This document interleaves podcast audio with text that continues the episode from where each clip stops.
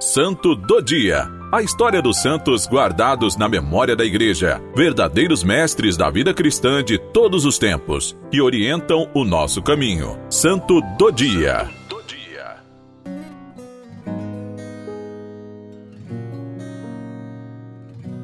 Hoje, dia 19 de dezembro, contaremos um pouco da história de Santo Urbano V.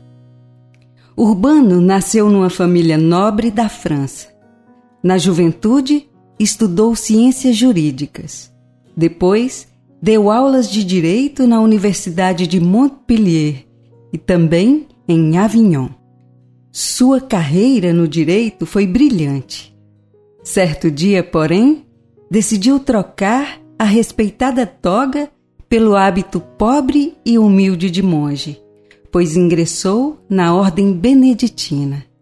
Na ordem, ocupou altos cargos, sendo um abade muito respeitado.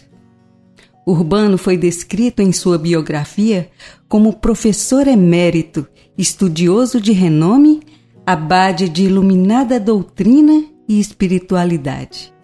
Por todas essas qualidades, ele foi chamado pelo Papa Inocêncio IV para empreender missões diplomáticas bastante difíceis e delicadas.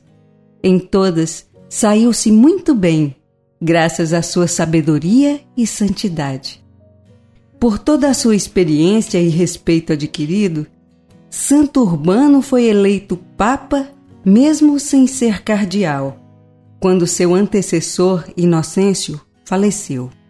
Seu pontificado teve a duração de oito anos apenas. Porém, ficou marcado pela administração sábia, pelo grande esforço para renovar os costumes e pela profunda nobreza em todas as suas intenções.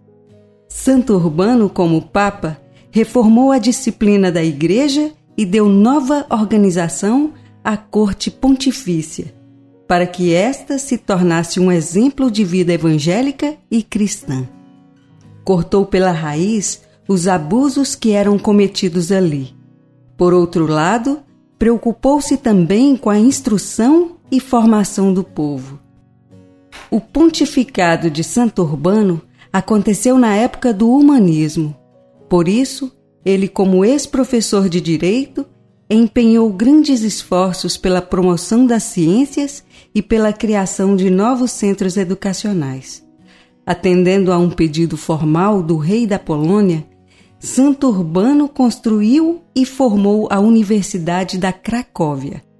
Na Universidade de Montpellier, onde ele tinha lecionado, ele fundou o Colégio Médico e, pessoalmente, ajudou os estudantes pobres. No campo da diplomacia e até mesmo no campo militar, o trabalho de Santo Urbano também foi importantíssimo.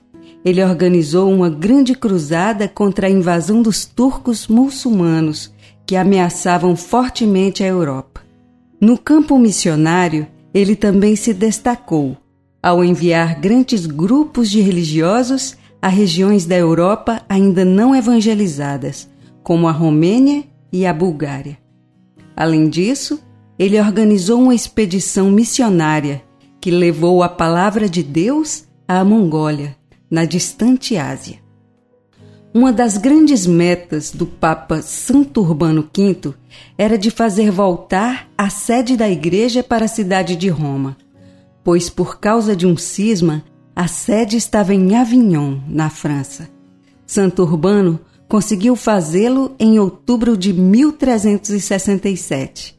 Na ocasião, foi recebido por um povo cheio de entusiasmo e fé. Ele foi o primeiro dos papas que se estabeleceu no palácio que fica ao lado da Basílica de São Pedro, no Vaticano. A partir de então, passou a ser a residência oficial dos papas.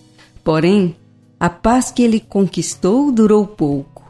Alguns anos mais tarde, ele foi obrigado novamente a deixar Roma. Por isso, voltou para Avignon.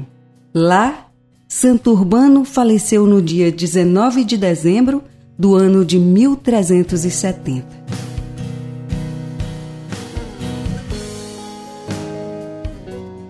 Por sua ordem, as portas dessa casa mantinham-se abertas, a fim de que todos pudessem entrar livremente e ver como se morre um Papa.